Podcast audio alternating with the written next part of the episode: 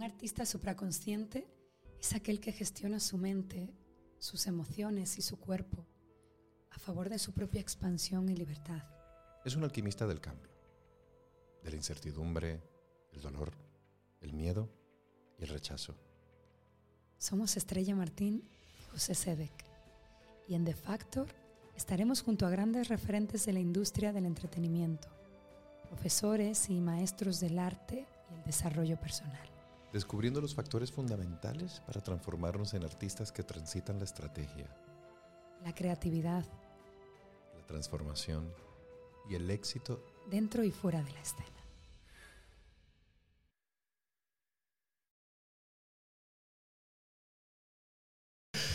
Hoy comenzamos este podcast eh, muy alegres porque tenemos a- un invitado muy especial, pero antes de presentar a este invitado quiero darle las gracias a todos los que han estado con nosotros en, en- en esta compañía tan cálida que, que nos dais cada semana, en cada post, en cada podcast, con cada comentario, con, con cada cosa que aportáis. De verdad que muchísimas gracias. Este es un podcast dirigido a actores, artistas escénicos, esos seres, digamos, extraños que dan y, y dejan su corazón, su mente, su cuerpo en los escenarios y fuera de él también. Yo soy José Sedek. Y yo Estrella Martín y hoy voy a presentar a Álvaro Carrero. Es, es muchas cosas, pero algunas de ellas es actor, comediante, eh, director, guionista, autor teatral, productor. No sé si he dicho ya director. Sí, sí, sí. Sí, Ah, sí, sí, sí. dicho, sí, sí. Es, es muchas cosas. Él nació en Barcelona, de origen gallego y de alma andaluza. Ya lo andaluza, sí. Y bueno, actualmente mm, tiene en cartel en ocasiones veo a Humberto en el Teatro Muñoz Seca, Cabe destacar que la fuimos a ver y es espectacular. divertidísima. Y él la ha escrito, la ha dirigido y también la protagoniza. Correcto. Lleva cinco años. Cinco años de Madrid de temporada. Sí, sí. Eso Más uno en Málaga. O sea que son ya seis años con la obra. Wow. La recomendamos. Y bueno, pues esa es mi, mi presentación, pero a nosotros nos gusta que, que el invitado se presente de una manera muy concreta y muy especial, que ahora te vamos a decir, porque un ser humano es mucho más que un resumen de su currículum, ¿no? Correcto. Así que nos gustaría saber, Álvaro, ¿quién es Álvaro? Para Álvaro. Pues qué buena pregunta, ¿no? Y, y- y a la vez, en el fondo, mm, una pregunta trampa porque posiblemente sea todo más complejo. Nos ha pillado. Dentro de lo que sencillo que es, ¿no? Una, una persona, Álvaro, pues es una persona eh, normal. Me, gusta mucho utilizar el término normal. Eh, yo sé que hay gente que eso igual le aburre o tal. Yo con, con la edad cada vez lo destaco más. Eh, la normalidad en las personas. Me gusta encontrarme gente normal por encima del talento y del genio que pueda ser. Y, y a mí me gusta serlo. Eh, a partir de ahí, pues sí, una persona que se dedica a buena parte de esto que tú has dicho, pero que desde hace bastante tiempo eh, ha dejado también de ser una prioridad en su vida, en, en lo que es ya en su vida personal. Ok. Eh, no vivo para ir por eh, mi profesión, pese a que me encanta hacer lo que hago y necesito hacer lo que hago. ¿no? A partir de ahí me gusta eh, en, en- en Málaga, como bien has dicho, que es la ciudad donde he elegido vivir, me, me encanta pasear. Eh, me- me- te- tengo un punto mm, vago activo. Que, que esto siempre, uno siempre destaca las cosas que, que más merecen o que más brillan, pero hay, hay cosas en, en el lado así más oscuro del ser que a veces también hay que destacar, ¿no? Y tengo una, una vaguera activa. Eh, o sea, me- me- pu- puedo, puedo tener una vida contemplativa y durante horas y, y estar tremendamente a gusto. Wow. Entonces, eh, bueno, en, en esa vida contemplativa pues hay un poquito de todo, ¿no? Un poquito de meditación, un poquito de nada y un poquito de pensar, ¿no? Eh, en nuevas historias, en nuevas cosas y tal. Eh, a partir de ahí siempre o por lo menos a día de hoy lo puedo decir, siempre veo la botella medio llena. Eh, creo que soy, por gracia o desgracia, positivo por naturaleza. Y, y cada vez más sensible con el mundo que me ha tocado vivir y con, con el mundo que, que me rodea. A partir de ahí siento a veces eh, frustraciones eh, que eh, me, me llevan a, a pensar ¿no? ¿Qué, qué puedo sacar de mí para ser la mejor persona eh, que, que pueda dar a los demás. Y, y en esas estamos, o sea que, bueno, no, no, no sé si con esto te, te contesto, pero bueno, hay una, una parte de lo que tú me preguntas que, que está ahí que está ahí expuesta, ¿no? No, pero eres un, Contestar. eres un gran tío. Pero bueno, O sea, creo que quiero nadie, ser tu amigo, ¿sabes? Escúchame, nadie se ha definido así. No, la verdad es que no, ¿eh? Tiene- eso, que, eso habla de- del autoconocimiento que, que has aplicado en tu vida, porque Claro. has, eh, digamos, expresado aspectos de ti que son muy subjetivos y que, Sí. y que son muy del, muy del ser. Claro. Y además es padre, ¿eh? Ah, soy padre, sí. Porque Sí, ¿de eso, eso, desde que soy madre, lo destaco porque es, es otra dimensión en la que Sí. Otra, totalmente, totalmente. Yo mucha, mira, cuando eh, nació mi hijo totalmente deseado, eh, Hace ya- hace ya 13 años. Ok. Y eh, bueno, mm, lo- el primer gran error que, que- que piensa alguien ¿no? cuando va a tener un hijo, ¿no? Eh, te vas a la economía, ¿no? Eh, se- seguirá todo igual, podré... seguir verdad. ¿no? Eso te obsesiona al principio mucho y luego al final te das cuenta que va a Es lo ser último. tu último problema. Sí. Va a ser tu último problema. Casi no es un gasto, prácticamente. Sí, lo, lo, lo que realmente, si yo tuviese que decirle a alguien, eh, es que voy a ser el padre que me, que me aconsejas, es decirle que sepas que a partir de ese momento, de una manera fulminante, Ajá. va a haber una persona que es más importante que tú. Eh, y más importante que tu propia vida. O sea, si mañana te dicen que tu vida depende de la vida de esa persona, tú te la vas a quitar sin ningún problema. ni, lo vas a dudar. Sin pensar. Y, y eso es la impresión más grande. Sí, Mm. sí, sí, sí. Sí, sí. Porque si no lo sientes, mm, bueno, no quiero meter, no, no, no quiero aquí habrá gente que no lo siente y diga, "Mira, perdona, yo lo siento y soy feliz con mi hijo, tal cual, ¿no? Pero de alguna manera creo que, que sí, que creo que es bonito sentir esto, ¿no? Sí, yo, yo cuando lo sentí, tenía mi hijo algunos meses y, y fue como un destello y dije, podría dar la vida por Eros. Pero inmediatamente, o sea, no lo pensaría ni un segundo, ¿eh? Sí. Y cuando lo comprendí, eh, me puse a llorar inmediatamente porque en- comprendí un grado más de la dimensión en la que había entrado y lo que tú dices, lo- la importancia de, de- que, que toma, ¿no? Eres- es más importante que tú en todos los aspectos. Sí, pero ni siquiera lo, o sea, ni siquiera te lo tienes que cultivar. No, no, se, no, no, se no, da, se da. fluye. No hay ningún tipo de esfuerzo. No. No, no, no, ni no. quiero pensar en tal. Tú puedes pensar es- en ser una mejor persona y en ejercitarlo y en entrenarlo. E- Esto es un instinto que estaba ahí y que fluye y ya está. No hay que darle más, más vueltas. Totalmente, totalmente. Habrá gente que a lo mejor, por eso decía, creo que nunca hay que cerrar nada, ¿no? A lo mejor hay gente que no lo tiene así tan cerrado y son magníficos padres y madres y chapo, en, en mi caso, pues ha sido así, la verdad. ¿Y, y el- hace cuánto que eres padre? Trece. 13 años. 13 años. ¿Y ese aspecto de, de cambiar de no ser padre a ser padre modificó en algo tu manera de, de canalizar tu, tu oficio como artista? Sí, sí, porque ya a partir de ahí mi oficio no fue prioritario. Es- eh, eh, Yo, me, dicho perdi- antes. yo ¿no? me he perdido a mi oficio, no a mi hijo.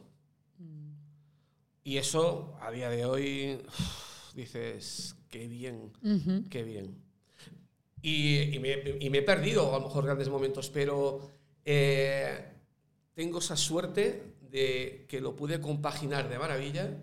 Y, y en momentos donde a lo mejor me podía venir a Madrid porque estaba en un momento, eh, co- quedó completamente descartado. eh, y eh, sí que tenía viajes, pero de ida y vuelta, rápidos y tal, donde luego incluso yo eh, era la etapa donde desarrollé más la comedia, del stand-up comedy, eh, con lo cual yo trabaja, me lo dividía todo en dos semanas. Un- una semana estaba entera con Samuel, la otra semana trabajaba. La otra semana estaba entera con Samuel, la otra semana tra- trabajaba.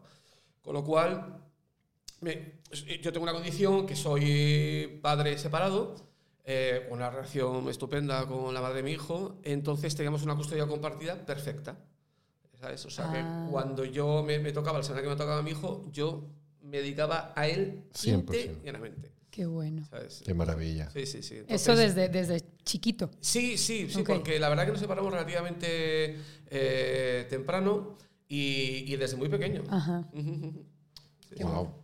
Y bueno, en- entre todas estas etiquetas que ha dicho Estrella, que eres eh, guionista, actor, director y, y monologuista, ¿con cuál de- ¿en cuál de los cuatro tú sientes que, te- que- que puedes nadar con, con más fluidez? En la interpretación, eh, por supuesto. O sea, yo lo, lo que me considero por encima de todo es actor. Eh, ahí me preparé, estudié en la escuela, en la RESAT, en la Escuela de Arte Dramático de Madrid, y, y es lo que más he desarrollado en mi vida. Eh, lo otro van haciendo un poco por accidente. Eh, eh, hay un momento donde hay una inquietud que escribir he escrito siempre, eh, pero nunca lo había desarrollado hasta más tarde.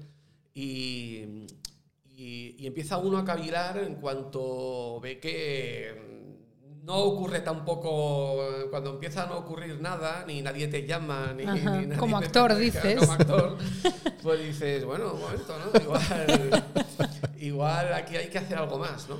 Y entonces, lejos de agobiarme eh, en esa botella que siempre voy a ver llena eh, y en ese no esperar a nada, pues vas creando otras posibilidades y van haciendo otras vertientes que van completando más tu, tu trabajo y bueno, de ahí se va desarrollando todo lo demás, pero en el fondo mi, mi alma es actoral, Ya. la verdad. Sí, yo me siento completamente identificado contigo y el 95% de los invitados que hemos tenido aquí eh, están de acuerdo Sí. en que, cuan- el, el que el hecho de que no te llamen es, es maravilloso porque precisamente te abre la posibilidad de experimentar nuevas, nuevas experiencias, eh, bueno, pues, nuevos oficios y, y seguir aprendiendo y, y abrir otras puertas. Claro. Tomar la iniciativa de emprender, ¿no? Sí, el, el- el lamento eh, está muy presente en nuestra eh, profesión, ¿no? Y, con razón. eh, y me imagino que el que se sienta de forma pura y quiera ir a muerte en, la interpretación, pues eh, si no le llama a nadie, puede entrar en, en un bloqueo muy grande, ¿no? Yo quizás en ese sentido, de una forma muy rápida, fue naciendo lo otro, ¿no? El, el decir, bueno, creo que puedo sobrevivir en esto si voy abriendo el campo y voy abriendo facetas que encuentro que, que están ahí en mí y que si las educo de alguna manera en la práctica, pues también puedo estar viviendo de esto, ¿no? Yo tengo un currículum muy curioso. eh, eh, yo terminé la escuela, me fui a trabajar a Japón, a un parque temático que hay en, en Japón, Parque España Como actor. como actor. O sea que nada más terminar la escuela ya encuentro un trabajo donde me pagan muy bien además. Entonces, yo curiosamente no he tenido penurias como artista. Eh, pero sin embargo he hecho de todo. Eh, Yo he hecho café teatro en Francia, eh, he hecho animación turística en, en Cambrils, eh, eh, he sido guionista por accidente, luego los monólogos. Entonces yo, por ejemplo, en el plano audiovisual apenas tengo currículum, he hecho muy, muy, muy poco, he hecho mucho más teatro. Sin embargo, no conozco, no he parado de trabajar en mi vida. Eh, y en ese sentido, y, y incluso mm, no me siento mal pagado en lo que, en, en lo que he elaborado. ¿no? Entonces, de, de alguna manera es, es, mm, es llamativo, ¿no? porque sí que Sí. yo tengo compañeros que a lo mejor pues, eh, trabajan un cierto periodo, ahora paran otro tanto periodo, tienen que mm, ver ahí mm, a Sí. ver dónde encuentran para sobrevivir, vuelven a... y van a trompicones. ¿no? Total, total. Y No sé si tendrá algo que ver, ¿vale? Esta parte tuya de ver siempre el vaso medio lleno. Pues Puede ser sí. casualidad, puede ser Sí, eh, causalidad. sí, bueno, yo me imagino que el, el- el vaso lleno es lo que eh, ese positivismo te incita a, a seguir Exacto. y creo que todo está en la constancia. Ujú. ¿sabes? Hay que ser tremendamente constante y sobre todo es verdad que lo que, o sea, tenemos que quejarnos todo lo que sea y más, pero tenemos que quejarnos mm, desde la urgencia real, ¿no? No, no nos cogemos con el agua en los pies, ¿no? Cuando ya esté la barbilla, o incluso antes, ¿no? En la cintura puedes decir, uy, un momento que el agua ya estaba aquí. Pero hay veces donde la gente se desespera con muy poco, ¿no? Eh, Sí. ya, y, y- y- y sabemos perfectamente que la desesperación, pues ya no hay ideas, ya todo mal, Te ya nubla. va, va, va, va. Totalmente. Pero ahora, has nombrado eh, el, el- Dijiste, pues cuando eh, entró el monologuismo, y a mí me llama profundamente la atención porque yo personalmente, como actor, Sí. Mm, aunque he hecho comedia y pues siento que me ha ido bien, eh, aunque digamos me identifico más con el drama, me encanta la comedia, pero el ser monologuista para mí es algo completamente ajeno, o sea, siento que es un reto brutal, siento Sí. que la construcción es diferente Sí. a lo de cualquier otro hecho dramático, pienso que tiene otros códigos, otro lenguaje. Y además piensas muy bien, porque es así, es así. eh. pero fíjate, ahí eh, el actor ha acabado siendo más honesto que el cómico. Y, y te voy a decir, ¿no? Ah, fíjate mm, qué bien dicho está, y es, y es cierto que esto le pasa mucho a los actores, y, eh, y a lo mejor lo han podido abordar muy poquito, se han dado cuenta que no y se han retirado, ¿no? Pero eso también se lo tienen que aplicar los cómicos. No por el hecho de ejecutar bien una, un monólogo, ya eres un buen actor. Exacto. Son dos códigos completamente... Y ahora están funcionando todos eh, mucho en el mundo audiovisual y trabajan tal. Y, y no todos los cómicos son buenos actores, ni muchísimo menos. Lo que pasa que, bueno, venden, mm, esto al final luego se convierte en una industria, un producto, el dinero, si la gente compra taquillas, tal cual. Ya. Bueno, pues ya tal. Pero es cierto, es un género completamente di- di- diferente, ¿no? Entonces, eh, así como entendemos eh, que si tú no eres cantante no vas a cantar bien, pues con el monólogo pasa igual, ¿no? Entonces, ¿se, se puede educar? ¿Se puede trabajar? Po- ¿Podría ser? Sí, sí, sí que se puede. Yo en mi caso, pues creo que tuve la fortuna de... Claro, el monólogo no se interpreta, sobre todo en stand-up. El monólogo eres, eres tú la persona Que la cuenta. que cuenta una, una anécdota. Entonces, cuanto más alejado estés de todas las premisas actorales, mejor te va a funcionar. Te tiene que funcionar la chispa, te tiene que funcionar lo espontáneo, tu persona, tu naturalidad. Lo que cuentas. Esa- exactamente. ¿no? Y luego en lo que cuentas, yo en mi caso lo que me ha, me- me ha funcionado siempre muy bien, yo he trabajado siempre un humor muy blanco, que eso mm, en, la, en la comedia mm, gusta más ser algo canalla. ¿no? Lo hablábamos el otro día. Sí. Si el bullying era un factor fundamental en porque parece muchas veces, Sí, sí, ¿verdad? Que el- sí, sí. Pero también creo, y perdona te interrumpo, que es como buscar la vía fácil. Porque, bueno, no quiero meterme con, con- con los monologuistas que hacen esto, pero es fácil, para mí sería muy fácil pa- pararme frente a un público y ver a un negro con un afro y decir, oye, tu pelo tal. Sí. ¿Sabes? Es como, vale, pero... A mí también me, me lo parece. El caso es que, bueno, funciona y dentro de eso, al final, el, el ingenio está por encima de otro. Entonces, toque lo que toques, sea humor negro, sea más canalla, tal cual, si al final hay un gran ingenio, Ok, pues dices, chapó. ya. A partir de ahí luego a veces está lo fácil, ¿no? Y, y- y es verdad que en lo canalla hay algo muy fácil que luego te invita a no ser especialmente ingenioso, sino que te vas a lo evidente. Sí, a ridiculizar estas partes bueno, del pues ser ya humano, inclusive, tal, ¿no? sí. Y- Sí. Luego funciona muy bien eh, en, en el monólogo, funciona muy bien, en la comedia funciona muy bien en general el lado perdedor. Cuanto más perdedor sea tu imagen, mejor. Eh, porque eso embauca a la gente, le enamora. A partir de ahí te compran y te pasan a, a- a querer. Entonces, si te ríes, mm, cuanto más te rías de, De ti, ti. mejor te va a, a funcionar, ¿no? Entonces, yo, soy- yo he utilizado siempre mi imagen para, de alguna manera, si a la hora de destruirla en la construcción, pues te utilizas a, a ti mismo. Si además encuentras que tú como persona eh, tienes cosas que puedas ponerlas al uso para que la gente Se identifique. Se, identifique, exactamente. E- Esa es otra de los grandes Sí. logros. La empatía Claro. eh, el identificarse, el decir, ostras, esto que tú cuentas, a mí también me pasa. Si consigues eso, mm, éxito asegurado. Total. Y el humor blanco ha sido un factor importante en ti. Sí, pero sobre todo porque he visto que había un hueco ahí, una plaza vacante, eh, y dices, pues voy a hacerme grande ahí. Nunca había escuchado es- el término humor blanco. No, Pero si Sí, existe el negro, humor porque no? negro, Claro. ah, Sí, sí, pues sí, sí, sí que existe. ¿Y, y- y, y por qué línea va más el, el humor blanco? No, pe- pero es- mira, es que en el fondo al final, eh, pese a que pueda existir el humor blanco y el humor negro, eh, eh, al final lo único que existe es el buen humor. El buen El humor. buen humor, el buen ok. humor. Y, y a mí, por ejemplo, todas las cosas que me molesta es el humor inteligente, que dices, bueno, un momento, un momento, que es, dema- es demasiado pretencioso pensar que lo que tú digas es lo inteligente. O sea, un, un chiste de chiquito de la calzada no es inteligente.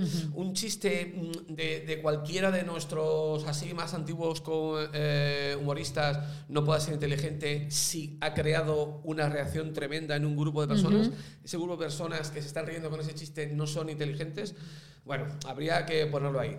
No, en el humor blanco, pues... eh, Ostras, pues fíjate, en el fondo es tremendamente sencillo de contestar, y, pero ahora mismo... Complejo a la vez, ¿no? Sí, eh, sí, en teoría no, no toca según qué factores mm, son aparentemente más canallas, más... eh, no sabría qué decir, eh, o sea, e- es un humor como a priori eh, más plano, eh, pero que está lleno de Más matices. bondadoso. Está lleno de matices. Sí, o- a, partir de ahí, eh, más bondadoso, yo por ejemplo mezclo el humor mm, blanco con destellos de absurdo. Ok. Ah, ok. Me gusta muchísimo eh, lo absurdo. Eso es interesante. Y porque además considero que la vida es totalmente Absurda. absurda. Eh, y desde ahí puedo no agonizar en esta vida y ser feliz y positivo. Porque si no tuviese ese punto, esa perspectiva, realmente creo que lo pasaría mal. Entonces, desde lo absurdo lo puedes justificar prácticamente todo. Eh, entonces, pues yo, por ejemplo, me hago muchas preguntas eh, estúpidas. ¿no? Eh, ¿Se puede cruzar el mar rojo o hay que esperar a que se ponga en verde? Bueno, pues esta gilipollez que te acabo de soltar, a mí me encanta. Eso es blanco, eso es blanco. Es blanco, no hace daño, Daño a nadie. y luego ya te puede parecer ingenioso o no, ¿no? Pero utilizo mucho este tipo de... Juego de palabras, Sí. digamos, ¿no? Luego, pues, por ejemplo, en, en los bloques eh, eh, he hablado, por ejemplo, mira, en humor blanco. Ajá. Un bloque que yo he trabajado mucho tiempo en mi vida es los controles de la Guardia Civil. Ok. Ujú. De cualquier policía en general, cuando te para. Da igual, aquí es la Guardia Civil, en otro país, la otra policía tal. Y ha- hablo de, de mí, no de ellos. Ok. De lo nervioso que me pongo yo Ah. y por qué me pongo a hacer cosas incoherentes. Del nervio que me genera que te pare alguien que en el fondo, si tú no has hecho nada, pues es un control rutinario y ya está. En el humor negro, tú posiblemente también te metas Ya. eh, A- a- al con otro. ellos y saques a decir, pues que a lo mejor dice, a- de hecho hay un chiste con el tema de la policía, de, ¿eres policía? Bueno, pues haber estudiado.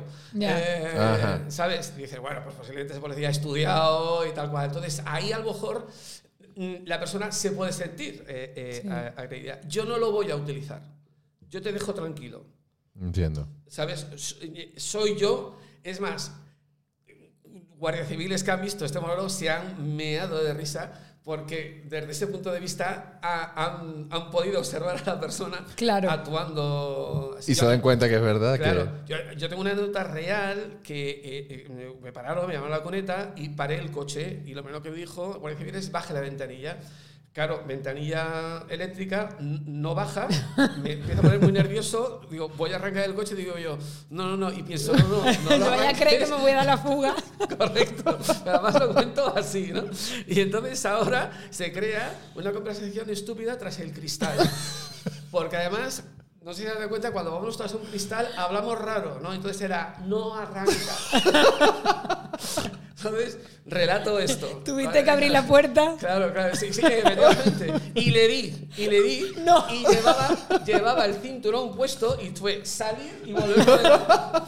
Entonces, pues esto lo, bueno. lo cuentas y las personas se, se sienten más o menos relacionadas porque todo el mundo posiblemente o buena parte ha, por vivido ahí. por ahí Claro. y se están riendo conmigo. Y si les ha pasado lo mismo, se están riendo también ya con ellos. Pero eso lo han comprado. Qué guay.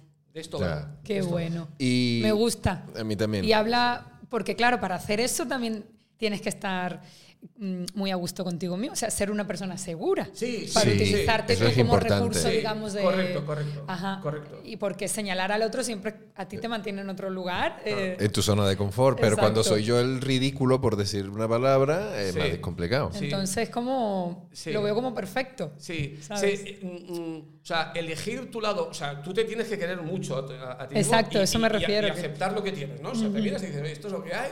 Y, y además quiérelo porque es que no va a haber otra cosa. Entonces, relájate. O sea, esto tal, potencialo.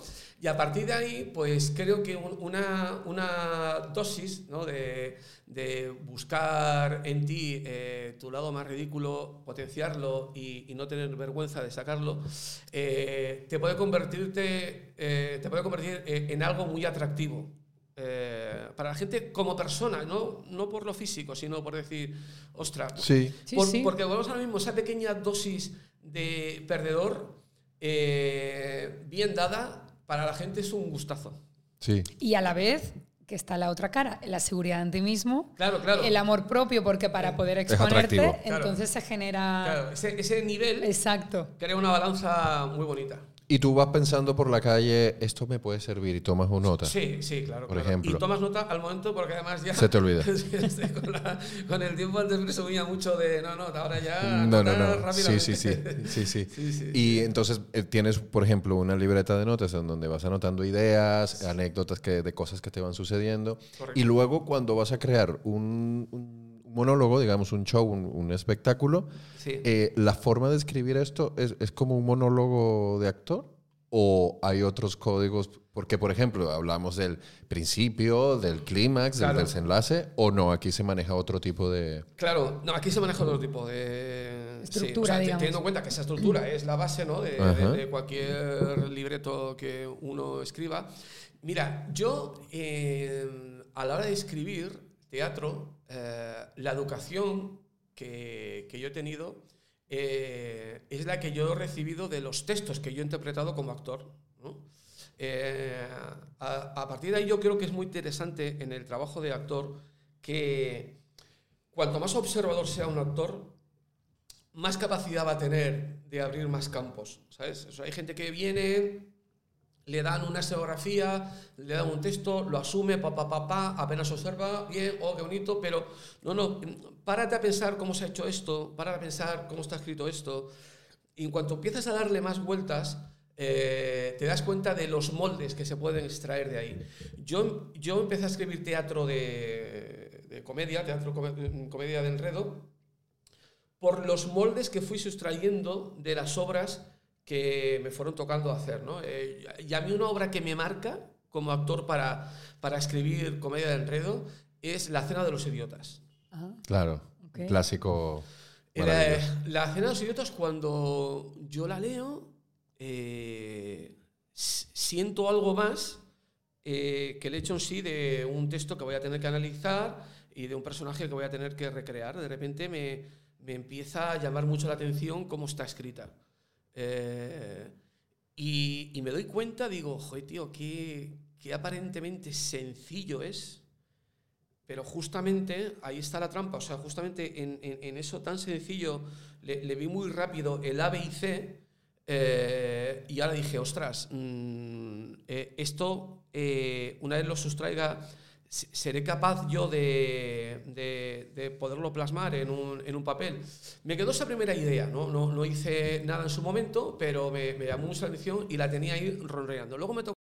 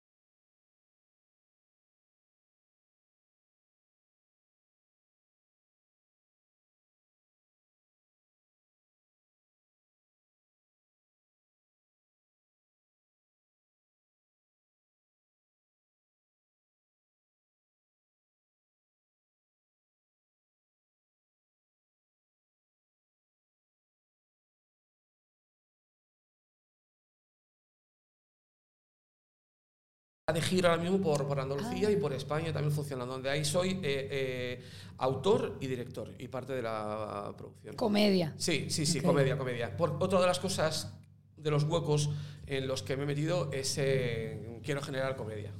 Quiero- ¿Quieres hacer reír Sí. por algo en especial? Eh, qué buena pregunta. Fíjate, que es, es una pregunta que casi nace de la, del sin querer, a lo mejor. Ya. Pero por algo especial, eh, pues seguramente, seguramente que en el fondo, eh, mira, no, no- te voy a mentir, eh, a lo mejor cuando empezó todo esto me, me encontré a gusto en el rol cómico, ¿vale? O sea, pese a que puedo disfrutar cualquier mm, eh, concepto dramático, eh, es verdad que me descubrí a mí como, como un cómico y ya por esa unión... eh, Tomaste como confianza en, Sí. en irte por allí. Sí. Estabas sintiéndote bien Sí, y dices, bueno, Pero mm, también hay una parte eh, práctica en todo esto. Y la comedia funciona muy bien. La comedia te da trabajo de largo recorrido, porque la gente quiere consumir comedia, y más en estos tiempos. sí. Eh, entonces, en, en el drama vi que los huecos estaban muy bien cubiertos eh, y necesita una producción muy buena para que tú te puedas mantener ahí. Es mucho más fácil sobrevivir con una comedia que con un drama. En dos palabras, soy bueno y funciona. Sí, sí, sí, sí. Y me siento bien. Y me siento Sí, bien. Sí. Por Exacto. tanto, el Sí. espectador lo va a sentir. Y además es un regalo que se da al, al mundo. Claro, Porque pero no, porque entonces es como, como si tú le dices a, a un, a un niño o una niña, eh, eh, ¿qué eliges, no? El, el fútbol o el badminton? Que ahora fíjate, tenemos a una campeona mundial ¿no? en nuestro país y, y- y- y se está haciendo cada vez más fuerte ese, ese deporte. Eh, ¿Qué pasa? Posiblemente hay una parte práctica que le digas a ese chaval, decir, es que el fútbol es un deporte de, de masas y posiblemente le motive más. Bueno, tiene sentido. En el otro, a lo mejor te pierdes de la, te pierdes de la parte más romántica de- del deporte, que es esa minoría que Ujú. luego en el fondo, cuidado, minoría aquí en nuestro Sí, país, sí, sí. luego sí. en otros países es la, la Sí, releche, sí, ¿no? sí. Eh, entonces yo ahí reconozco que hay un poquito del venderme al lado más, más práctico.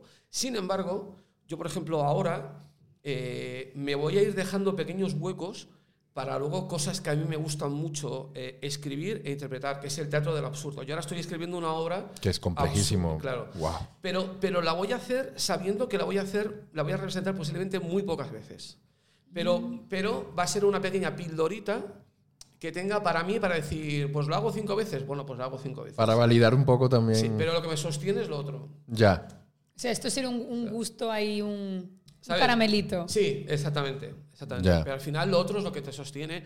O, o por lo menos en, en mi vida ha sido así. Ah, Tendréis a lo mejor aquí otra persona que lo ha dado todo por, por otro tipo de vertiente que no es a lo mejor tan estándar y, y le está funcionando de maravilla por su constancia, por su rigor y tal. Y claro que sí, ¿no? Hay, hay otra cosa que, que- que tú, digamos, vives que a mí me llama profundamente la atención. Yo lo he tenido, he tenido la oportunidad de hacerlo en el campo audiovisual y me parece profundamente complejo y es la autodirección. Cuando fui a ver en ocasiones veo Humberto, dije, qué bien dirigida está la obra y cómo haría él para... te- ¿Quién es tu espejo, no? Claro. ¿Cómo, cómo, ¿De dónde, a dónde te proyectas para saber lo que lo estás haciendo, cómo lo estás haciendo y si Claro. estás dando lo que quieres dar? Claro, eh, sí, tiene trampa también, ¿eh? No, no, no me la voy a dar. Eh, yo era mi primera dirección eh, teatral y, y yo eso no lo podía hacer. Con lo cual, eh, Humberto no lo estreno yo como actor. Claro. Ah, claro. Te iba a decir, digo, Eh, dirigiste a otros. Tengo, tengo la fortuna de que tengo eh, dos actores que mm, les viene como anillo al dedo ensayar la obra, representarla durante un mes y luego ellos pasarían a otro montaje teatral, que ya lo tenían apalabrado. Y lo pactamos así. A mí me vino perfecto porque yo pude dirigir desde fuera en todo momento. Qué rico, además, qué, qué- qué bendición. Sí, y ya sí. luego introducirte Y cuando estaba todo. ya luego- claro, claro, claro. Y ya ponerle dentro tu- tus Sí, propuestas sí, sin sí, nadie que te dijera sí, que no. Pero ya con toda la cara- No, que Fíjate, eh, lo, lo, bueno es que mm, cuando eres un poco actor y director, a tus compañeros los tienes que oír también, por supuesto, ¿no? Entonces, claro. Yo ahora mismo mi interpretación, y yo me vengo con todo mi trabajo hecho y tal, pero tengo un rigor mm, relativamente flexible donde oigo también y donde escucho propuestas y donde hay consejos fantásticos que hay que realizar. Y la verdad que en la comedia surgen muchos puntos ¿verdad? Claro, claro. Importantes de el, que la está haciendo también. que... es maravilloso, ¿no? Y que además, mira, el, eh, en la comedia tiene, creo, yo creo que esto es así, eh, tiene un paralelismo con la Fórmula 1. ¿Por qué? Porque yo por lo que tengo entendido, ¿no? Eh, las, las, marcas ¿no? preparan un coche. ¿no? Mercedes, Ferrari y tal, ahí tienen ahí un montón de gente, ingenieros, pim, pam, pam eh, em, lo tenemos. Y ahora tú eres el piloto. Y ahora tú evolucionas el coche. En tus entrenamientos, tú eres el que dices, quítame de aquí, ponme de allá, pa, pa, pam. Y, y, con, y con la comedia, eh, debe, o sea, al director y al autor le tiene que sentar bien eso. Al final, quien, quien la evoluciona es el actor. Sí. Y el actor es el que tiene que decir, oye, y aquí, plan, y aquí, tal porque al final es el que la interpreta y es el que da la cara por, eh, por ella. Entonces, eh, los actores acaban evolucionando. Y el mismo actor en el mismo personaje a lo largo del recorrido también, porque hay chistes que funcionan más que menos. Claro, si, si, tiene la suerte de poderlo representar muchas veces, es un trabajo fantástico para, un actor. Oye, lo tiene que hacer de una manera muy fina. O sea, quiero decirte, hay cosas que están ahí y no las toques, tal cual. Pero hay otras donde Tú vas. Permiten. Sí, sigue estando vivo todo. Sí. Yo hay una cosa muy bonita que me pasa eh, como autor, que es que, claro, yo dirijo mis propias obras que escribo. Con lo cual, eh, el Álvaro director también acaba evolucionando eh, las obras que escribe el Álvaro autor. Entonces, yo, por ejemplo, con, en ocasiones veo a Humberto, hay un momento que escribes, ya está, la registras, y ahora, como director, eh, hay un día que entro en pánico porque me doy cuenta, el director se ha dado cuenta de un error que he cometido como, autor. Y tiene que reescribir prácticamente una escena porque porque fallaba. Porque no funciona por algo.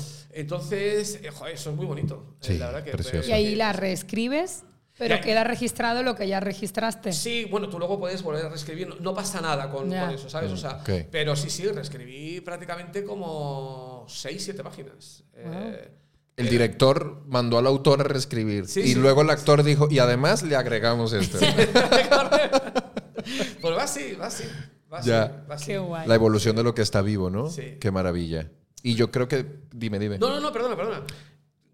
Creo que la comedia también tiene una magia y es que eh, permite el juego, ¿no? Y cuando estamos jugando eh, surgen cosas que si el autor no las permite porque está, está, encerrado en el ego de que esto lo escribí yo o el director no lo permite porque eso no lo, no lo monté yo, eh, está matando la obra, ¿sabes? Sí, sí, sí. Y yo creo que es la humildad, por decir una palabra, de permitir que las cosas fluyan y que crezca, como tu hijo, ¿no? Que de repente hace cosas que, no, que tú no quieres que haga, pero permítele que las haga porque ese le va a permitir conocerse a sí mismo y desarrollarse y evolucionar. ¿A quién le das más poder cuando hay conflicto? O sea, al autor o al director, si no lo ves tan claro. Sí, sí. El, cuando, cuando ya la obra, claro, lo bueno, el punto de partida lo genera el autor. el, autor no tiene en ese momento, está solamente él, ¿no? Eh, a partir de ahí va habiendo pasos. Eh, cuando ya pasa el director, es el director el que tiene el, poder. El, poder. Con, cuando, lo, cuando lo compaginas, claro, ¿qué pasa? Esa pregunta está muy bien cuando, si, si, si, si se la haces solamente a un director que no escribe, y, igual no te contesta así, te contesta de otra manera. Te dice, no, no, yo es que para mí el texto es sagrado y no lo toco. En mi proceso okay. es, es, es, así. Porque claro, esto al final mm, estamos hablando, uno cuando, cuando habla de, de, su profesión o de la vida, eh, yo siempre dejo muy claro, o me gusta dejar muy claro, que es desde mi punto de vista, desde el camino que yo estoy construyendo. Totalmente. Esto al final, eh, a la hora de aconsejar hay que tener muchísimo cuidado y a la hora de dictaminar y de sentenciar dices, un momento, un momento, porque no, no, no, tengo la clave de nada. Eh, ni para mí ni para nadie. O sea, voy construyendo un camino, el camino de mi vida, el camino de profesión, de mi profesión, y voy aprendiendo de lo que me dicen, voy pensando lo que puedo hacer. Ensayo error también a partir de ahí, a, mí no me, gusta en, los posibles fracasos eh, sentenciarlos como tal a la hora de yo aconsejar luego a terceros, esto no lo hagas porque a mí me fue mal. No, perdona. Eh, no, si lo dices así, eres sensato, pero otra cosa es que digas tú, esto, esto no lo hagas porque ese camino no, no, está bien. No, como una verdad absoluta. O sea, en ese camino tú te liaste. Pero puede ser un camino perfectamente llano para, para otra persona, ¿no? Sí, y muchas veces la persona necesita transitar ese camino para darse cuenta y no va a haber otra forma. Entonces, bueno, ve tú y aprende. Claro, claro, claro. Además te libera. O sea, diciendo eso, ya estás libre de, sí, de, de todo, ¿no? Totalmente. si es para ti ¿Qué puede opinar otro si eso es para ti? Claro, exactamente. exactamente y, en terrenos tan subjetivos como, como la creatividad, la imaginación, la, la propuesta artística, que bueno, esto es un lienzo en blanco. Claro, claro, claro, claro. Estás muy abierto y, y, y, de hecho ahí está lo bonito, ¿no? La, la, cantidad de cosas que cada uno pueda pensar y cómo pueda desarrollar y cómo le pueda funcionar, ¿no? Eh, fantástico. y luego ya está lo interesante eh, en lo que tú escuchas, que creo que, mm, creo que es la clave de todo. Es la clave de la interpretación, el escuchar, pero creo, que es la clave de, la vida, que luego está muy bien cuando intentas salir de, tu rigor. Si te lo has construido, qué maravilloso es eh, saber reconocer tus fallos, ¿no? Es decir, no, no, es que, es que hay otra manera mejor de hacerla, ¿no? Estas luchas que a veces tiene eh, tenemos, ¿no? De, no, no, porque no, porque tal, no, no, un momento, no, escucha porque igual te va a felicitar, te va a facilitar la vida de una manera espectacular. Y en ese, yo, por ejemplo, una frase que a mí personalmente no me gusta es, es que yo soy así y no voy a cambiar. Er, error. Esa eh, es, eh, bueno. personalmente, error. Fulminante. creo que cambiar es uno de los pocos alivios que encuentro Exactamente. en mi vida como persona. Totalmente. Eh, o sea, si, si te das cuenta y puedes cambiarlo, eso es un flipe, hombre. Eso es una maravilla. Sí, sí, sí, es casarte con el estancamiento. Es como casarte con la, con la muerte. Y, sobre todo porque te quedas en algo tremendamente fácil, que es en, una autoderrota. Eh, es, mm, que, que, bueno, a mí no, creo que no, no conlleva nada. A partir de ahí, que sea tremendamente a veces difícil cambiar eso. No te digo que no, pero tío, lúchalo, que, que es un trabajo bonito y, te abre el coco de una manera espectacular, ¿sabes? Y tener la oportunidad de vivir esta vida desde diferentes puntos, porque hay personas que nacen y se mueren y... Claro, claro, claro, no, están ahí, claro, claro, totalmente, ¿no? Encerradas en una Como no haber vivido casi, claro, ¿no? Claro, sí, sí, sí. O sea, fíjate, ¿no? todos, ¿no? O sea, curiosamente, eh, todos hemos estado en países diferentes, ¿no? Todos vivimos ahora mismo en ciudades diferentes. Eso es una, una maravilla. Eso, eso debería estar casi a, aconsejado de receta médica. Sí, sí, sí. sí, sí, Siempre lo no, decimos. No hay que obligar a nada, ¿no? Pero uy, casi debería estar obligado porque joder, se, te caen una serie de chuminadas, de tonterías. No sé qué será chuminadas, pero sí. barra tonterías. sí, barra tonterías. Dicen que los viajes te cambian la vida, ¿no? O sea, que cada viaje que hagas no, regresa, no regresas igual. Creo que un viaje es como agarrar un libro y tragártelo, o sea, es vivir el libro. Claro. ¿Sabes? Cuando lees, bueno, lees desde la mente, pero cuando viajas, Y si además vives en otro lugar, no solo ir de vacaciones, ¿sabes? Sumergirte en la cultura. si cuentas historias, como actor, como monologuista, como autor, como director, imagínate tú el poder que tiene viajar, cambiar, transformarte y, experimentar diferentes perspectivas. Es, eh, digamos, alimento puro. Y si... No, hombre. Mira, yo como, como, persona, yo no tengo nada destacable en, mi vida. Ni, ni, soy un gran actor, eh, ni soy un gran director, ni tal, ni siquiera mm, puedo decir de mí mismo que pueda ser una gran persona estamos trabajando en ello, ¿no? Pero si tengo que presumir, ya de una forma así tajante, dice, venga, pero, ahora por narices di dos cosas que tú crees que te puedan funcionar y que puedan ser lo mejor de ti. Eh, es mi capacidad de, adaptarme, la adaptación eh, es algo que tengo que decir, hostia, tío, lo, me, he movido ya a muchos sitios, me he tenido que adaptar de forma a veces radical a, a otra forma de vida y, no me cuesta, no me cuesta, y no solo me cuesta, sino que me parece un juego fantástico. Y luego hay una cosa eh, que creo que soy muy consciente. Y eso me parece que es muy bueno. Bueno, imagínate. Soy muy, soy muy consciente de lo que me rodea, de lo que soy, de mis fallos. Cuando fallo me gusta ser consciente y me gusta decir, oye tío, que me, que me toca decir, le he cagado, perdóname. ¿Sabes? O sea, no, no tengo ningún reparo. Y a partir de ahí, aprender para no volver a. Porque claro, luego puedes caer en la facilidad de. Venga, latigazo, perdón, perdóname, latigazo. Que hay un momento que dices, oye, mira, mm, me perdonas, pero déjame dar latigazos porque no te soporto más, ¿no? Eh, entonces, ¿qué pasa? En la conciencia eh, hay algo maravilloso que, que te permite, ¿no? Eh, darte cuenta de darte todo, cuenta. pero justamente eso se te puede hacer bola, ¿no? Que justamente es el inconsciente es una persona muy feliz. Eh, da, mucha pena en muchos casos por decir, Dios mío, qué básico y qué poco fundamental. Pero claro, es que en la consciencia hay una buena parte de felicidad, ¿no? y, y, a veces uno lo, lo vive para bien, ¿no? Eh, cuando viaja el grado de, inconsciencia que te da moverte por una ciudad te hace sentir muy feliz. Y tú a lo mejor estás pasando por una calle que a lo mejor no es una buena calle, pero como no la conoces, vas a gusto. Me ha pasado en México, ¿verdad? Sí, sí, sí, sí, Vas a gusto y vas a salir. En cuanto ya eres consciente y dices, hostia, peligro, ¿no? Sí. Él era consciente, yo no, ¿ves? En ese día. Esa, esa es, esa es eh, un poco el, el, gran problema de, de, de la conciencia, ¿no? Que a veces te, te, te, pone barreras, te, pone, te, te quita a veces eh, mm. libertades, eh, te genera a veces frustraciones. Eh, mm, pero, pero, por otro lado, bueno. Te ahorra muchas cosas. Sí, y, y, creo que además lo sensato es ser consciente, la verdad. Sí, totalmente. ¿Y tú ves consciente que tu hijo te diga que quiere ser actor? Hombre, me, me, me, me parecería, yo, yo lo. Ah, todavía no me ha dicho ni nada. Y, además tienes muy, muy buena mímica, la verdad. Pero mi hijo será lo que él quiera ser.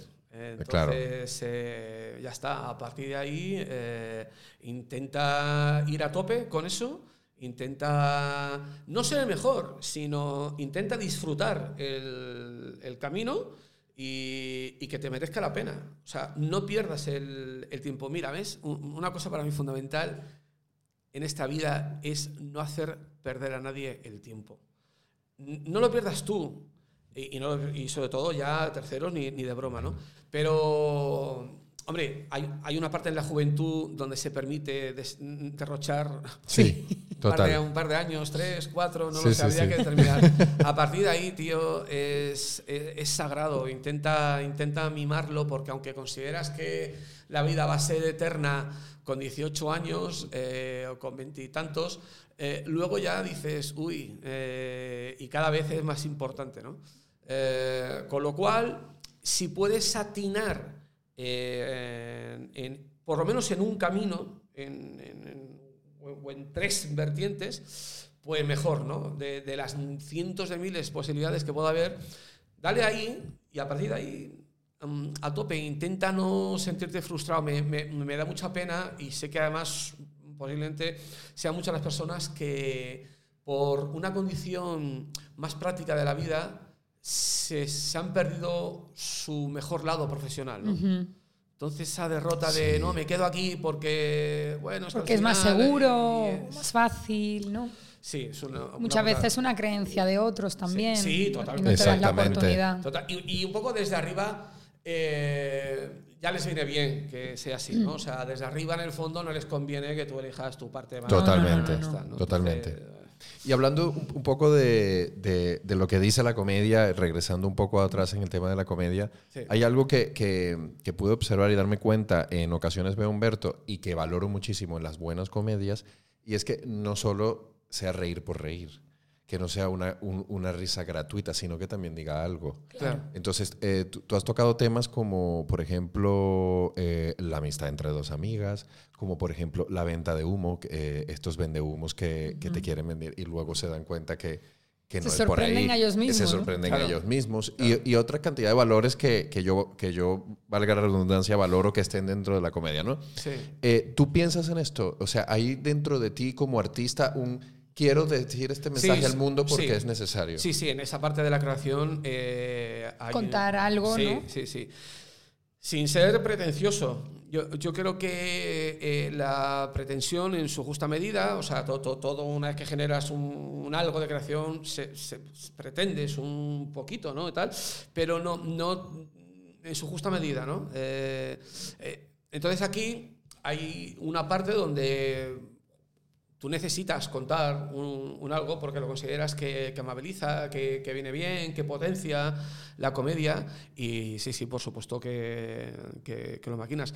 Yo aquí además, y, aquí fue clave eh, mi pareja Virginia Muñoz, que, estuvo aquí el otro día además. Eh, porque es verdad que, ella... Eh, en, estas comedias en las que ella también estuvo trabajando, eh, La cena de los idiotas, eh, La cena pareja, una, boda feliz, los personajes femeninos están un poco denostados. O sea, trabajan para y por el personaje masculino y, y en, la comedia de antaño eh, hay muy... O sea, o sea, que el machismo está muy presente. Sí, sí, de alguna manera sí. Y si no está tan presente, tampoco te está diciendo tanto.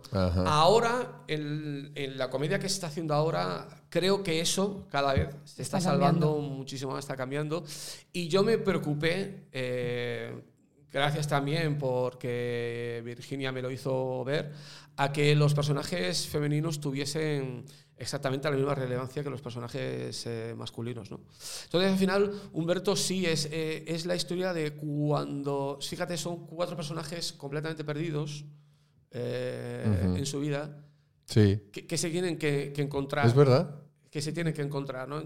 Va, va, va de ahí, ¿no? Entonces, eh, eh, ¿cómo nace la amistad para encontrarte en, en, ese camino en el que estás perdido, ¿no?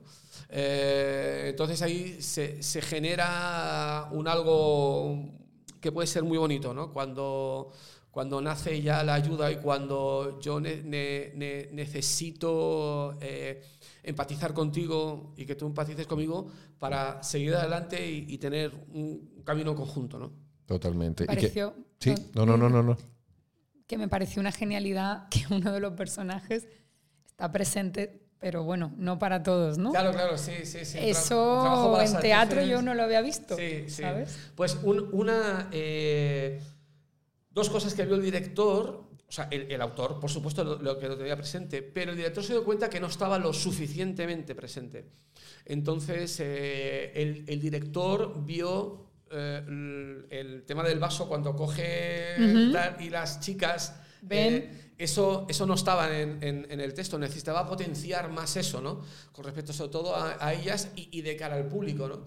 Eh, entonces, eso, ese esos pequeños destellos no, lo vio el director, ¿no? Lo vio el, el, autor, ¿no? Porque e, era, era importante y, y es verdad que, que, la gente de alguna manera te dice, ostras, tío, es verdad que hay un momento que tú sientes que el personaje con respecto a las chicas desaparece. Sí, sí, sí. Que en, cine, si se ha visto millones de veces, es más fácil inclusive llevarlo a cabo. Claro, Pero ahí... Eh, ¿En cuánto tiempo la escribiste, dirigiste y estrenaste? ¿Cuánto tiempo pasó? Pues mira, sí, sí, te puedo dar el dato. Eh, mira, esto se empezó a escribir a finales, o sea, no, del mes de septiembre del 2015 y la entregué, eh, juraría que fue el 13 de enero del 2016. ¿Qué pasa? ¿Tú te tiras eh, esos tres meses eh, largos escribiendo? No. Claro, por lo menos en mi caso, En yo caso. voy teniendo, yo a lo mejor, eh, yo desarrollé eh, una cuarta parte de la obra en, en una semana. Eh, prácticamente la mitad de la obra la tuve en un mes. Bueno, pues me tiro un mes sin escribir una sola letra. Me tiro un mes completamente en blanco, donde no dejaba de pensar. Pero En- no eras en- capaz de seguir. no, no era capaz. Releía, releía y entonces yo me lo pienso todo mucho y releo mucho. Entonces, a la hora de seguir continuando, aunque yo tenía la estructura de yo, yo sé cómo va a terminar y yo sé tal, pero mm, me faltaba eh, el- el- un enlace que, que me tenía completamente eh, eh, loco, ¿no? En el sentido de por dónde me la llevo, me la llevo por acá, reescribía, mm, volvía a borrar, esto, lo otro. Hasta que, bueno, vas, eh, yo suelo ir a correr y eh, corriendo me, ¿Te inspira? uf, me- me- me abre Sí, a mí también. una barbaridad. ¿no? También, sí.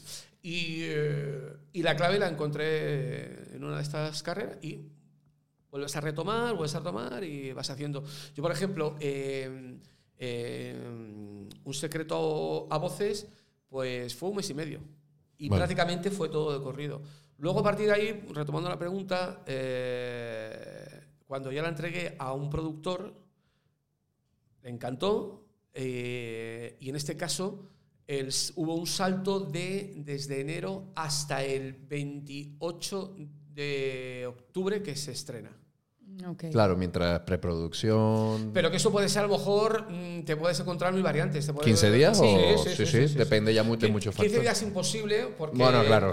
pero en, a lo mejor te dicen en un mes tal, Exacto. dices, sí, puedes encontrar el equipo Exacto. eh, y puedes hacerlo. Y luego ya lo suyo es, eh, a mí no me gusta saturar en ensayos. A mí me gusta ensayar poco. Re- Pero bien, pero bien.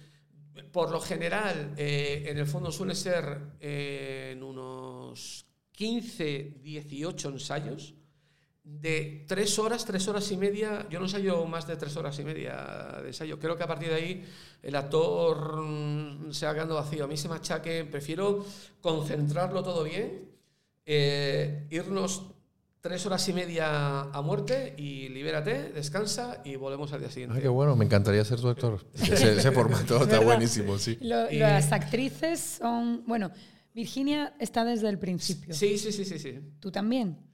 En- con respecto a Humberto, ¿no? Con Eh, respecto- claro, tú has hecho varios pers- los dos Sí, personajes sí, masculinos. Sí, yo estoy al principio quitando ese mes, que lo hicieron otros dos actores. ah, desde el segundo mes estoy como Humberto durante siete meses. Ok. Ok. Luego pasas. Y luego vas a ser Mateo. Y Virginia siempre fue. Fue Pile.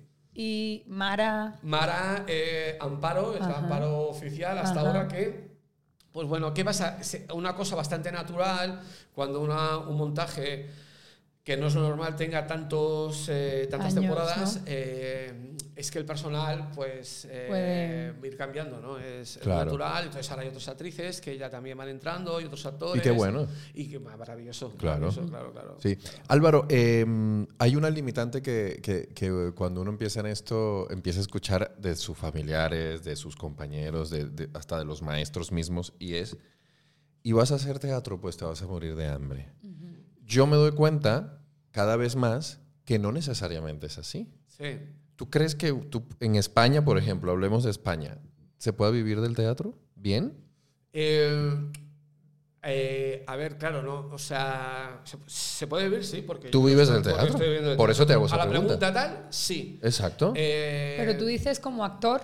bueno, del teatro. Vale. claro, sí, sí, sí. Especificar, ¿no? Claro. Poder se puede vivir. por- o sea, hay teatros en este país, lo- los hay. Hay empresarios teatrales, los hay. hay.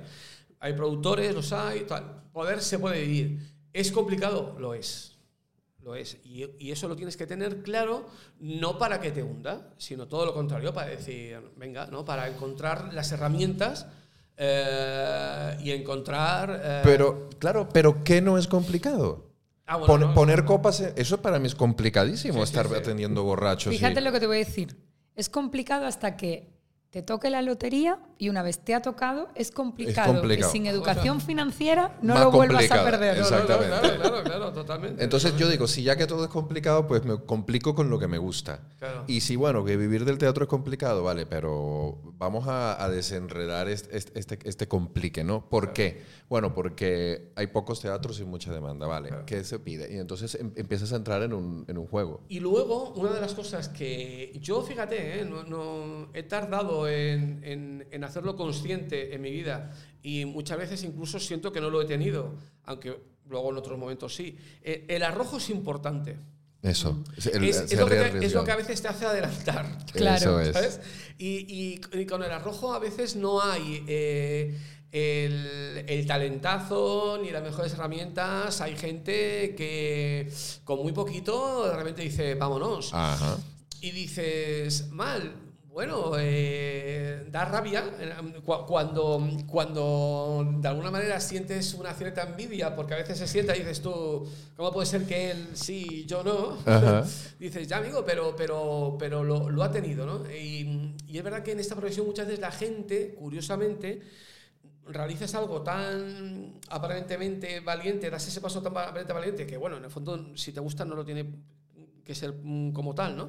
Eh, como es introducirte en el mundo de- del artisteo, en cada rama ya cada uno, pero luego hay muchos miedos. Al final la gente luego intenta amarrar por aquí, ¿no? Es que, a ver, es que hay tal, y ahí a veces te vas haciendo cada vez más pequeño y vas desapareciendo en el camino, ¿no? Sí, qué importante la gestión del miedo en, en- en la vida en general, pero más en, esta, en este oficio en donde tienes que estar enfrentado al miedo, al miedo de perder, al miedo de seña- ser señalado, al miedo del juicio, al miedo de miedo, miedo, miedo, miedo, miedo, y luego te das cuenta que el miedo es un maestro, que el miedo te está diciendo por dónde sí, por dónde no, qué es lo que te tienes que trabajar, qué es eso que tú mismo te estás autolimitando, que tú te estás Claro. autoimponiendo. Así que El, el- emprender, no, mira, eh, eh, vosotros sois un ejemplo maravilloso de lo que estamos viviendo en, en- en este justo momento, ¿no? Eh, la, la idea, sois también actores, actrices, fíjate, ¿no? Y de repente mm, se os ocurre emprender, ¿no? Eh, esta historia que es fantástica y que es muy valiente, ¿no? Re- re- requiere de, de un tiempo. Ujú. Fíjate, eh, cosas que hemos estado hablando, ¿no? Vais, vais a tener que invertir un tiempo que es sagrado para vosotros, ¿no? Vais a tener que invertir una infraestructura, de, de muchas cosas, de las que a otras personas, pues, les le para, le, le- le para, no tal. Entonces, eh, ese arrojo hay que estar y luego, pues, joder, si se compagina con, con un, un- un saber lo que estás haciendo, un pensarlo, un, Un formarte un también. formarte y tal cual, pues entonces, eh, por lo general, Sucede. ser- todo sucede y, y además es brillante. Entonces dices, pues, chapo, ¿sabes? Y ese arrojo, gracias, ¿tú crees que se puede desarrollar o directamente se tiene o no se tiene? Pues es una pregunta que deberíamos hacerlo todos, ¿no? ¿Verdad? Eh, yo, yo, yo, eh, yo creo que hay gente que lo tiene como un instinto y a partir de ahí luego lo va educando. Ujú. Eh, yo, yo- yo creo que no es de escuela, ¿no? Yo creo que el arrojo nace de un impulso, ¿no? Pues yo creo, yo en mi caso antes era poco arriesgado cuando era adolescente, digamos, pero me he dado cuenta que cada día fui arrojo os referís a Sí, tomar Sí, riesgo, ¿no? sí, sí, sí, me lanzo, sangre, me sí, lanzo y sí, sí, ok. sí. Y luego me di cuenta que cuando superaba ese miedo y decía, voy allá, voy allá, fui desarrollándose un músculo y voy allá y voy allá y ya hoy en día lo detecto fácilmente cuando ese músculo está allí y digo, voy allá nuevamente y ya es como más fácil. O sea, yo creo que se te puede desarrollar y lo que hay que tener es coraje, valentía y, y cojones. O sea, Claro, sí. sí. Y huir de la pereza, porque es algo, mm, es un factor como muy fundamental en este tema. Sí, A veces Sí. te quedas en la pereza, Sí. e incluso en el miedo que, que te bloquea, ¿no? La Esta parte. sí. Claro, el Pero miedo, sí. sí la pereza, Claro. o sea, disciplina es contrario a la pereza, creo yo, ¿sabes? Sí. Ya, no, no, está claro. está Totalmente. claro, Está claro. Totalmente, totalmente. sí, sí. A, eh, a partir de ahí es lo que yo que os decía, ¿no? Que eh, hay una parte de mí, eh, esto cuando, por ejemplo, cuando lo oye Virginia, en el fondo se, me, me dice, "Ti- ti tienes un, un rollo, eh, cuando digo lo de vago, son, que tengo un punto vago activo. Claro, esto siempre eh, socialmente queda, queda raro, queda mal, ya dices, claro, no... el- un, un vago activo, eh, que, que no sé si como término en el fondo existe tal cual y debería cambiarlo, no, no lo sé, no es que tú tengas pereza de, hacer cosas, ¿no? sino que necesitas transitar por ese momento porque te hace sentir bien, ¿no? Eh, pero son dos cosas diferentes, la verdad. No, pero cuando tú has dicho eso, que te he entendido perfectamente, porque tú puedes ser muy activo Mm. y a la vez tener pereza de hacer lo que tienes que hacer para impulsarte. O sea, muchas personas, y a mí me ha podido pasar en algún momento, eh, se esconden detrás de la actividad. Sí, Están todo el día haciendo Sí. cosas, pero de repente no son cosas que le van a llevar a un lugar. Sin embargo, lo que tú has dicho, eh, has dicho meditar, contemplar sí. y la tercera has dicho ah, Eh, meditar, contemplar. Era algo que- era, que era más proactivo. Sí, no sé si era observar, bueno, contemplar, eso era lo mismo, eh, pero sí es verdad. eh, Eh, a ver si te acuerdas. El caso es que yo digo, wow, es que eso es muy difícil llevarlo a cabo. Sí. ya, sí. Meditar y contemplar es algo que nos cuesta muchísimo. Sí, Sí. sí. ¿Sabes? Sí, bueno, no, es verdad que, que luego he dicho que, que- que a veces está uno en la nada, ¿no? Sí. al parecer, es- al parecer Ah, no, pensar. sí, Has bueno, dicho pensar, la pensar. tercera. Eh, Significa que te das el tiempo y el espacio para vaciarte Sí, sí, un poco, correcto, estar en el presente correcto. y dejar aflorar, Correcto. Totalmente. ¿sabes? Yo, mira, yo, yo padezco Sí. de ansiedad eh, y por suerte no me la tengo que, que tratar. eh, Qué bueno. eh, pero, pero lo pa- padezco, padezco. Y dentro de que cabe estoy en un periodo bastante, bastante bueno, ¿no? Pero porque yo siempre tengo cosas en mi cabeza. Siempre tengo cosas en mi cabeza. Eh, e- entonces, el ejercicio de, del vaguear, créeme que es casi terapéutico. Claro, porque es pararte. Sí. Sí, sí, sí. ¿No? sí. Sí. Entonces, bueno, lo, lo lo has dicho muy bien. Sí, bueno, ahí, y justamente tú hablas de un, de un tema que, que- que yo quería proponer, y es cuando tú decías, cuando corro, se me abre la cabeza. Y eso sucede por tres factores que yo he venido, yo no, los grandes científicos, maestros y espirituales de toda la vida han dado con eso, y yo lo he comprobado a través de mi experiencia. Eh, se suman tres factores cuando corres y por eso surge la inspiración. Que la inspiración es, es, es tu verdad surgiendo. Siempre está ahí tu verdad, pero está bloqueada por procesos de ansiedad, por la mente, por el sistema, por todo lo que sucede. Entonces, cuando, re- cuando corres, eh, hay tres factores. El primero, la respiración. Estás en un proceso de respiración diferente Claro. al, al errado proceso de respiración que tenemos a diario. Luego, estás en el presente, porque no te da tiempo de eh, estar pendiente de otra cosa, de, todo, de todas las distractores que no sea de hacer lo que tienes que hacer, que es correr en ese momento. Puedes pensar, vale, pero entras en un estado meditativo y es el tercer factor. Sí. Porque al sumar esos tres, y por último, tus endorfinas se disparan Claro. que es, la, que es la puerta que abre la- Sí. la- los primeros tres. Entonces ahí surge la inspiración. Claro, sí, sí, sí, no. Eh, además, en mi caso es así como se produce. Sí que es verdad, a mí un psicólogo me, me dijo eh, que, claro, para la ansiedad el, eh, lo mejor que me podía venir era la, la parte de entrenamiento del boxeo. Porque ahí es cuando literalmente dices, tú, tú corriendo puedes pensar. Ujú. Y, y te puedes ir atrás si quieres, ¿eh? Y es verdad. Lo que pasa que yo, en ese sentido, cuando estoy en una parte creativa, estoy en el presente. Sí, Entonces lo canalizo bien. Lo Exacto. canalizo bien. Lo canalizo bien. Eh, es verdad que lo, lo del, lo del saco, el- primero, en- si desfogas con el grito, que también ah, ah, ah, ah, vas dando, y, y es verdad que ahí sí que no tienes tiempo para nada, ¿no? O sea, le estás, estás dando ahí con, con tus guantes a- al saco y te vacías bastante, bastante bien. Pero en, en, en mí me resulta más lesivo, aunque sea dar un, un saco me parece más lesivo, aunque bueno, yo corriendo también me, me he destrozado. Correr es... Sí, sí, sí, sí, sí, sí, la verdad que sí. Nadar, nadar también está... Últimamente nado más que corro. Ya. Justamente porque ten- tengo un poco de las piernas trituradas por todos lados, pero bueno, en fin. A mí bailar, eh, porque Claro. yo bailo, mis bailes son en pareja. Ajá. Mi especialidad es baile de salón. Ah, qué bueno. Además acrobático. Ah, qué bueno. Entonces cuando estás eh, en ese baile con el otro, que tiene que haber una escucha completa Claro. para entender el código a través de las manos y del cuerpo, y además la acrobacia está, eh, es que no puedo, no tengo tiempo No ni tienes- no espacio. tienes- claro, claro, claro. Por Total. eso para mí bailar es... Sí, a mí me pasa con la meditación, por ejemplo. Claro. Guau.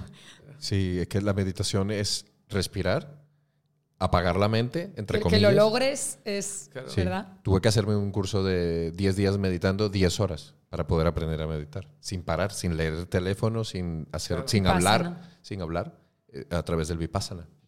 Te lo recomiendo profundamente. Ah, pues sí, pues sí. Y, y, y entre eh, la meditación me, me ha hecho darme cuenta todo las- lo que hay dentro que puede surgir y, eso, y entre eso está la inspiración, que la inspiración eh, no se ha hablado de ella de forma tan objetiva, tan científica, siempre es algo como romántico. La inspiración, ando buscando la inspiración, los poetas buscan inspiración, pero nosotros vivimos de la inspiración. Sí. A más inspirados, pues mejores guiones tendremos. Y, y hay gente que, que, bueno, lo- de hecho lo, lo, lo dice y me lo creo perfectamente, hay gente que la educa. La aspiración, la aspiración tiene un horario de ocho horas si tú Sí, sí, quieres, sí. tal cual. Yo reconozco que no lo es un poquito más anárquico en mi vida la, Ya, la inspiración. más espontáneo, Eh, digamos. Sí, sí, sí, sí. Eh, pero me creo perfectamente que alguien tenga esa capacidad de decir, yo me levanto ahora tal, y voy a estar aquí cuatro horas, me voy a comer, vuelvo otras cuatro horas y, y va surgiendo, va surgiendo, sí, claro. Sí. Totalmente. Sí, que, que es una decisión, ¿no? Sí. Sí. Ha sido espectacular de verdad haberte invitado. Yo estoy plenamente sorprendido de, de- de estar conociéndote des- en este lugar. Creo que es mucho mejor que habernos ido a tomar un café y... Bueno, la- so- no, es que justamente ha- habéis, me habéis hecho sentir eso, ¿no? Eh, me, me ha costado creer que, aunque tenéis un ambiente fantástico eh, eh, en vuestro sede de trabajo, eh, pues me he sentido como en casa, la verdad. O sea que Se mete uno en una cápsula aquí, ¿verdad? sí, mm, veo y doblo esa sensación de espectacular porque me habéis hecho sentir muy bien, sinceramente. pues es mutuo. Yo tengo algunas preguntas Venga. sobre un tema que se me acaba de ocurrir. A ver. ¿Cuenta? ¿Vale? Porque él vive con Virginia, algo que también nosotros, ¿no? Es Que verdad. somos pareja de actores. Oye, es y un tema importante. Se la ha dirigido, tú a mí también. Sí. Este, ¿Qué opinas de, de dos artistas que, que caminan juntos? Es Una, eh, en este caso, eh, Virginia es eh, mi, la primera vez que yo he tenido una pareja eh, actriz. Yo nunca he estado con eh, eh, mis otras relaciones, no eran actrices. Eh, aquí, y esto claro, va a quedar aquí ahora hasta cimapuras pasteloso, pero no, no es así. Ya, ya no es que estemos hablando de una pedazo de actriz, es que es una pedazo de persona. Entonces, ya no sé si soy objetivo. eh, claro, ya os recomiendo que, amigos actores, salir con una cicatriz. eh, no, porque pues, pues puede ser un tormento y lo sabemos, ¿no? A Sí. veces no, no, no queda bien la cosa. Aquí es que, es, que en este caso mm, eh, la persona está tan por encima de todo lo demás, hace que todo sea tan sumamente fácil que, que el viaje está siendo un, un auténtico disfrute. Eh, tanto dentro como fuera de la escena, dentro ¿no? Como fuera de la escena, ¿sabes? O sea, entonces eh, es maravilloso trabajar con ella como, como actriz porque, porque es que encima tiene mm, una metodología de trabajo que eso es una barbaridad. O sea, cómo lo vive, es, es una yonki de la interpretación. O sea, eh, le ama, ama interpretar la vida de otras personas. Pero es que es así, o sea, le, le puede. Y se deja la piel eh, en todo lo que hace. Y encima, porque también es uno de sus fuertes, sabe adaptarse a aquellas personas con las que va a trabajar, ¿no? Entonces es tremendamente respetuosa si te tiene que dar una clave, casi siempre encima va a acertar y va a ser para bien, respetando en todo momento tu área y tu trabajo, pues sí, la verdad, eh, es un, acierto y, eh, y, un disfrute. Eh. Maravillosa, Virginia. Sí. Ahora, entiendo, entiendo que en muchos otros casos pues ha resultado... Claro, lucha de egos. Lucha de egos, tal cual. No, no, ninguno de los dos tenemos eh, esta historia. Ninguno de los dos... Eh, o sea, nos encanta hacer lo que hacemos, pero las prioridades son otras. Es que, eso, es una clave. Eso también es muy importante. No, pero es que a mí es la, clave que me cambió la vida como actriz. Porque antes de esa clave, de adoptarla en mi vida, sufría más de lo que era feliz. Claro, claro, y, claro. claro y ahí fue clean, o sea, madre mía. Totalmente. Impresionante, así que te entiendo. Entonces eres de los directores que se acuesta con sus actrices. madre mía. Ay, qué bueno. Pues. Em, Maravilloso. tengo que decir que, eh, que, además no es el caso porque eh, fuimos pareja antes de ser yo de Ah, ok. Ah, bueno, vale, vale. Este... Pues eres del, del, del, tipo de actor que se acuesta con sus compañeras. pues estaba cerca. Estaba cerca. Qué bueno. Em, siempre nos llevamos algo de, de, cada uno de los podcasts. Yo me llevo de este muchísimo quiero preguntarte a ti qué te llevas y luego quisiéramos saber qué te, qué te llevas tú de, de, esta hora y 20 minutos que tenemos juntos. Mira, yo me llevo, mira, lo voy a decir a lo malagueño. A ver. Un buen rollo que te cagas. Exacto. porque sí, porque eh, Álvaro no, no, no deja espacio para que caiga ni la energía, ni el... Es verdad, ¿sabes? Es, verdad. Te mantiene con una cosa ahí súper emocionante. Arrollador, optimista en, en, en, su... Y muy buena vibra, la verdad, de corazón lo digo. Sí, sí. Este, entiendo por qué te va tan bien en la comedia y creo que parte desde un principio que es tu propia energía. Sí, pero además es muy serio, ¿no? O sea, que es como una combinación, porque eres una persona seria. no, no, no, mm, no, bien, no, no, no, normal. normal. Normal, normal, normal. empezamos, empezamos todo esto hablando de normalidad, lo normal, ¿no? Eh, tengo mis picos de ahora más alocado, ahora más tarde. Ya, ya, ya, ya, Pues todo lo que he conocido hoy de Álvaro mm, me ha gustado. Me gusta tu forma de, de vivir dentro y fuera de la escena. Eh, me gusta que seas padre porque es que eso de verdad que Sí, bueno, son factores que unen, ¿no? Eh, que, que, producen una conexión, ¿no? Cuando estás con parte de personas que también lo viven, ¿no? Claro. Siento muy en común y muy alineada con todo lo que has dicho, ni una sola cosa de principio a fin, y también con lo que vives en, en casa con Virginia también lo vivimos nosotros. Entonces, por, por, por, donde lo mires, me siento como muy compenetrada y eso me ha hecho sentir muy a gusto. Y todo el contenido de gran valor también me lo llevo. Y además está grabado y lo volveré a escuchar. Exactamente. Porque eh, tienes muy claro todo en la vida, ¿sabes? Entonces eso se, se valora que, que, haya personas así. Sí, totalmente. Más que podamos ser amigos, porque ahora ya vivimos en Madrid, ya, ya estamos más cerca. Eso es. La verdad. Y bueno, ¿y tú? Pues mira, yo me llevo mucha confianza.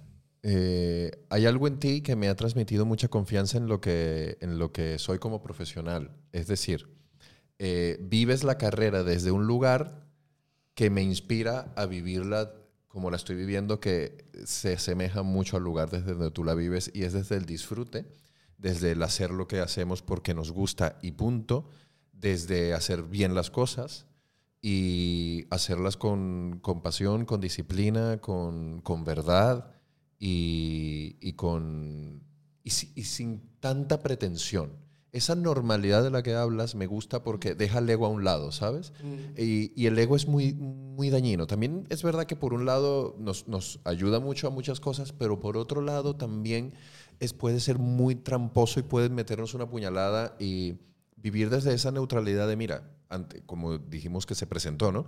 Eh, soy un tipo normal.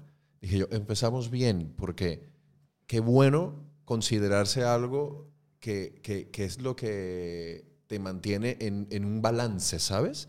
Ese balance de no soy una estrella, no soy un genio, no soy un idiota, no, no soy alguien que no vale, soy un tipo normal que está haciendo lo que le gusta.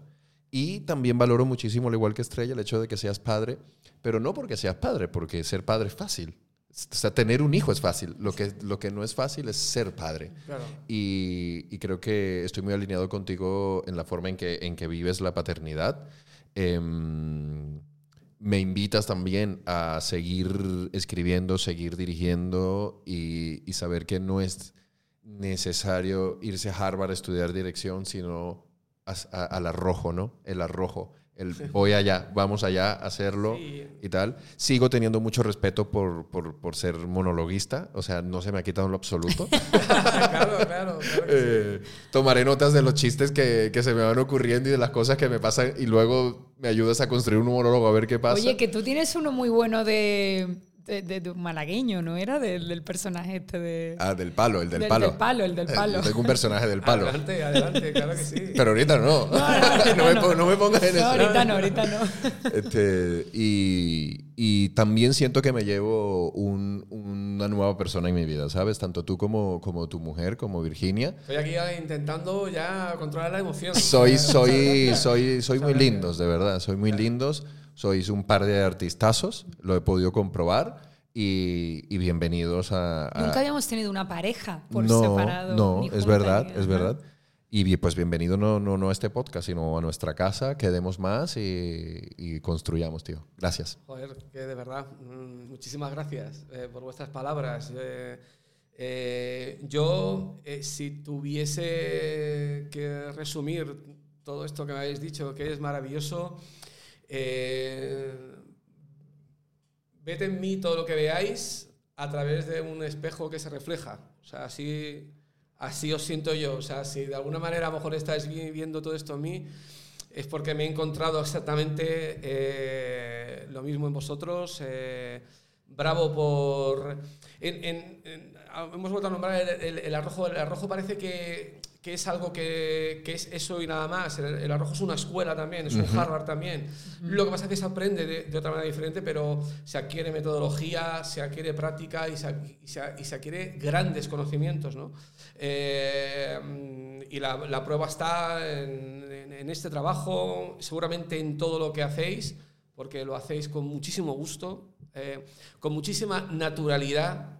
Me, encanta, habéis trabajado sin guion y no dudo que lo tengan y no dudo que esto esté preparado concienciado, pero lo habéis convertido en algo tremendamente cotidiano eh, y muy natural. ¿no? Eh, y eso, eh, profesionalmente, es muy de agradecer porque te otorga muchísima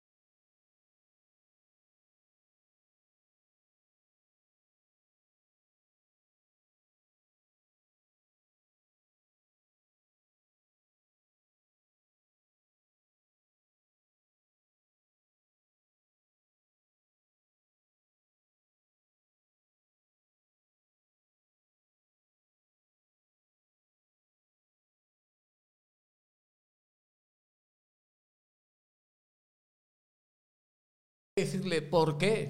¿Qué te pasa? ¿Qué te pasa? Sí, Eh, ya. Amigo, ¿qué, qué necesitas? ¿Qué podemos hacer para ayudarte? Sí. ¿Podría cambiarlo todo? ¿Podrías cambiar?